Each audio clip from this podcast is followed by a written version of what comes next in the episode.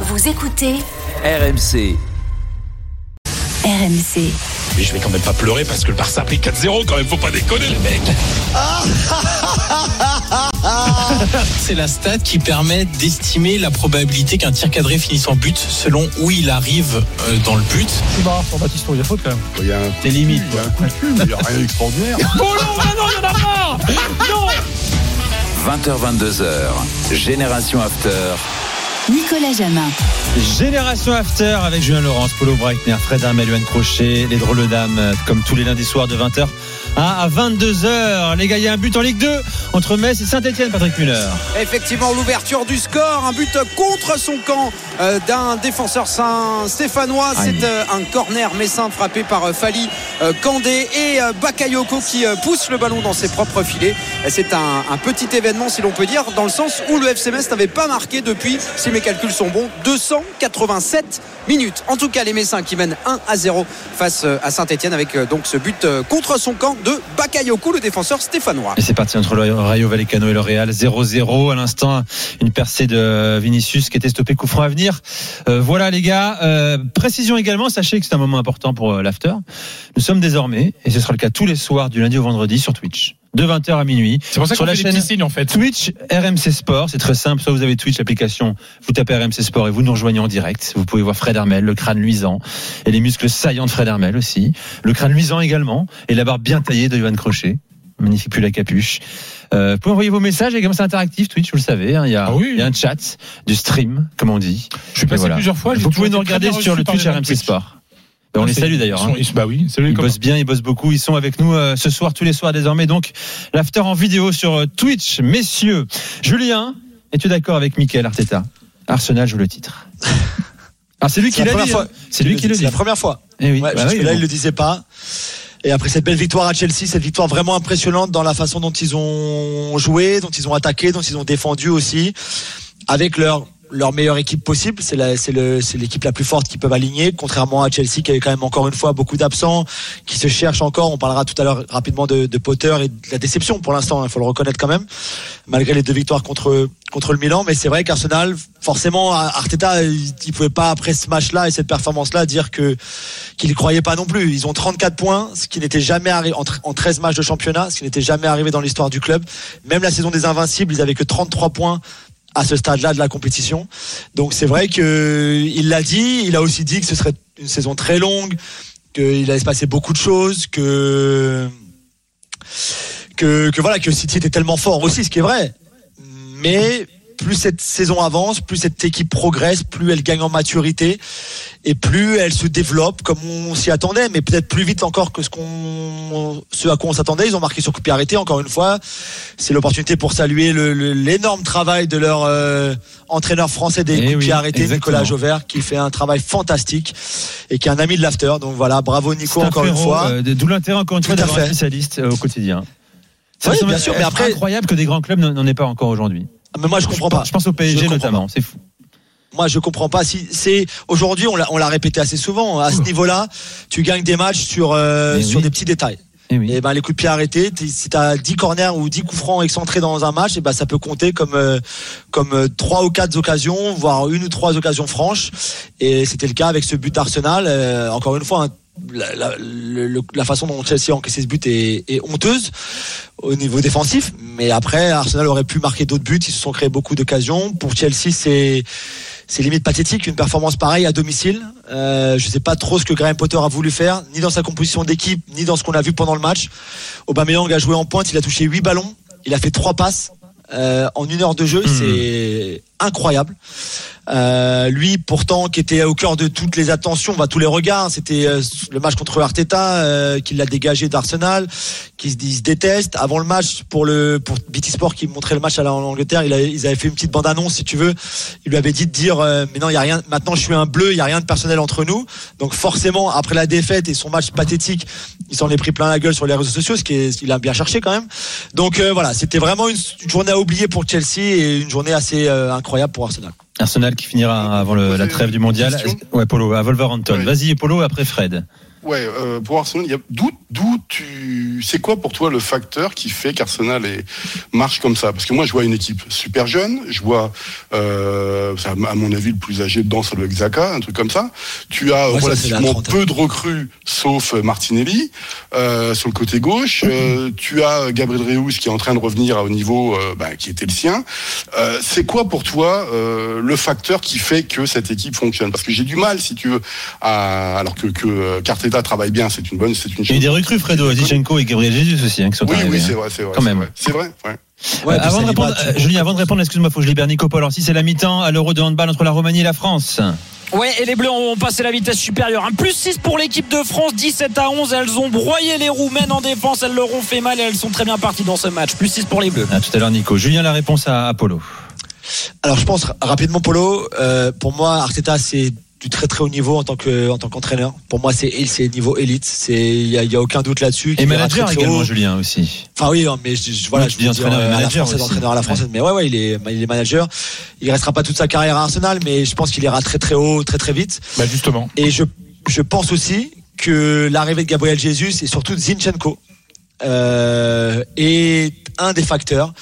Parce qu'on l'a vu hier encore contre Chelsea, il le fait jouer comme à, comme à City finalement. Mais de toute façon, il y a tellement de points communs entre le City de Guardiola et le Arsenal de d'Arteta, ce qui est normal puisque Arteta est le disciple de Guardiola. Ils ont travaillé trois ans ensemble à City, mais mais de faire jouer Zinchenko à l'intérieur comme ça, finalement comme un deuxième milieu de terrain euh, axial avec Chaka devant devant Partey qui permet notamment enfin à, côté de Partey pardon qui te permet de de battre le pressing adverse surtout quand il est mauvais comme celui de Chelsea qui t'offre tellement de solutions Euh, c'est assez incroyable. Et je pense aussi que l'arrivée de Jesus et de Zinchenko juste pour finir euh, en termes d'exigence de ce qu'ils avaient connu à City sous Guardiola, qui est l'un des coachs les plus exigeants au monde, à, hausser le niveau de tout le monde à l'entraînement, en match, des exigences de chacun Arsenal. Et Zinchenko, c'était marrant, disait hier après le match, moi de l'extérieur, quand j'étais pas à Arsenal, j'entendais toujours les gens dire, ouais, mais Arsenal, c'est top, si c'est top 4, c'est bien. Je suis arrivé dans ce club, aujourd'hui, il faut qu'on dépasse tout ça. Top 4, c'est plus, c'est plus suffisant. Aujourd'hui, on doit chercher le titre, les trophées, et je pense qu'ils ont vraiment amené avec eux l'exigence du City de Guardiola. Alors tu sais que tu parlais d'Arteta, euh, Julien. Euh, les performances de l'Espagnol sont extrêmement suivies du côté de Barcelone et son nom est régulièrement cité pour l'année prochaine si d'aventure L'année Xavi euh, non. ne restait pas. C'est pas possible. Bah, je te dis, un jour, après, peut-être, oui. euh, mais je te dis, euh, il Oui, est oui, présenté comme un, Un successeur euh, un légitime. successeur, euh, mais mais très très très très très très légitime. hein. Et l'école c'est Guardiola au Barça, ça rappelle de bons souvenirs quand même. hein. Bon, je De toute façon, juste pour finir, on a eu les disciples de Ferguson. On aura les disciples de Guardiola. Dans, on voit Compagnie, le travail que fait Compagnie à Burnley.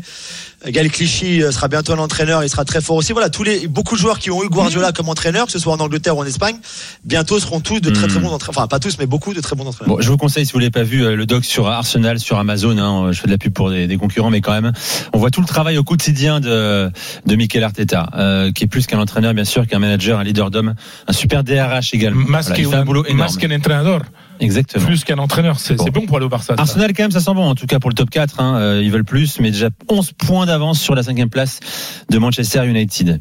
Euh, Fred, l'Atlético va pas très bien. Non. Nul contre l'Espagnol, avec une grosse partie pendant le match en supériorité numérique. Juste, excuse-moi, Fred, Saint-Etienne vient d'égaliser Patrick Muller. Effectivement, 25e minute dans cette rencontre et ce but euh, égalisateur en effet euh, signé me semble-t-il Wadji avec euh, Kiki Kouyaté le défenseur messin qui le laisse partir dans son dos. L'égalisation et petite précision je vous ai dit tout à l'heure que le but contre son camp de Saint-Etienne était euh, l'œuvre si je puis dire bien sûr de Bakayoko. C'était en réalité Jean-Philippe Crasso. En tout cas ça fait un partout entre Metz et Saint-Etienne après 25 minutes dans cette Le, le Real est mené, Et voilà, et le Real est mené. Ouais, il remet sur la pelouse de but de Comasania, Comesania à la cinquième minute euh, à Vallecas contre le Rayo. Euh, le Rayo qui est une équipe, bah, ils ont gagné à Séville la semaine dernière. Euh, c'est toujours très dur d'aller jouer à Vallecas. C'est un tout petit stade. Il y a peu d'espace. Le public est pas très nombreux, mais enfin il est, très puissant. Il est très sur les joueurs. Moi, j'adore aller à Vallecas parce qu'on est à un mètre des joueurs. Donc ça, c'est super pour vivre, pour vivre à- les joueurs avec le match. Bon, l'Atlético. Bah, la dégringolade continue. Après cette élimination, non pas de la Ligue des Champions, mm, non, mais aussi de la Ligue Europa, c'est-à-dire que terminer quatrième d'un groupe qui était quand même beaucoup, qui semblait vraiment accessible. Euh, la fin de, Diego Pablo Simeone semble actée. Alors pas en cours de saison parce que euh, après plus d'une décennie euh, glorieuse avec l'Argentin, c'est pas possible qu'il soit viré en cours de saison. Mais euh, tout le monde est en train de, en tout cas, de se faire à l'idée euh, qu'il faudra qu'il parte en, en fin de saison. Euh, le match, c'est-à-dire qu'on pouvait s'attendre à, à une réaction après l'élimination. C'est-à-dire que voilà, c'est l'équipe de Pablo Simeone, tu vois, c'est c'est de Diego Simeone, c'est-à-dire que c'est une équipe qui a des cojones, comme on dit. Bah là, il n'y a pas eu. Et chose très rare, euh, ce qu'on appelle la, la, la tribune d'animation est restée dehors pour la pour la première mi-temps. C'est très rare à l'Atlético parce qu'en général, ils sont toujours à fond derrière leur équipe. Ça prouve bien qu'il y a un malaise. Si même les, supporters les plus fidèles commencent à faire la grève euh, de la des applaudissements euh, et qu'ils n'entrent pas, qu'ils n'entrent au stade qu'à la mi-temps, ça veut dire que, que quelque chose ne tourne plus rond et que finalement les ressorts sur lesquels a toujours appuyé euh, Diego Simeone souvent bah voilà l'énergie le courage le euh, l'écusson enfin tu vois le, les les aussi hein, comme on dit euh, bah ça ça ne fonctionne plus. Et ce match euh, pathétique contre contre l'espagnol avec en plus un, un Joao Félix qui était encore qui marque le but de l'égalisation qui était encore euh, qui était encore euh, remplaçant. C'est-à-dire qu'on a un Simeone qui est pas Mm. capable de mettre son ego euh, de côté. Et donc et les noms commencent à circuler. Les noms Ah. commencent à circuler. Bah oui de plus en plus. Et même celui de Luis Enrique qui va diriger l'Espagne au mondial c'est vrai que ça serait pas idiot. Si un entraîneur euh, comme euh, euh, comme euh, Luis Enrique serait parfait pour l'après Simeone. C'est-à-dire, bah, il a un tel caractère qu'il peut supporter les critiques. euh, il est fort, quoi. C'est-à-dire, et il est capable de créer quelque chose de nouveau. En plus, on se souvient qu'il avait fait évoluer le jeu du Barça. Donc euh, là, à l'Atlético, il faut une évolution. C'est évident parce que ça, ça peut plus jouer dans ce corset euh, de- depuis comme on le voit aujourd'hui. Et puis un autre nom, moi, qui me plaît bien, parce que là, il a une légitimité extraordinaire et il serait protégé pendant longtemps. C'est Fernando Torres. El Niño. El Niño, qui est lui entraîneur de, de- des, des De, des juniors. euh, et qui fait un travail magnifique et qui est mais intouchable à l'Atlético.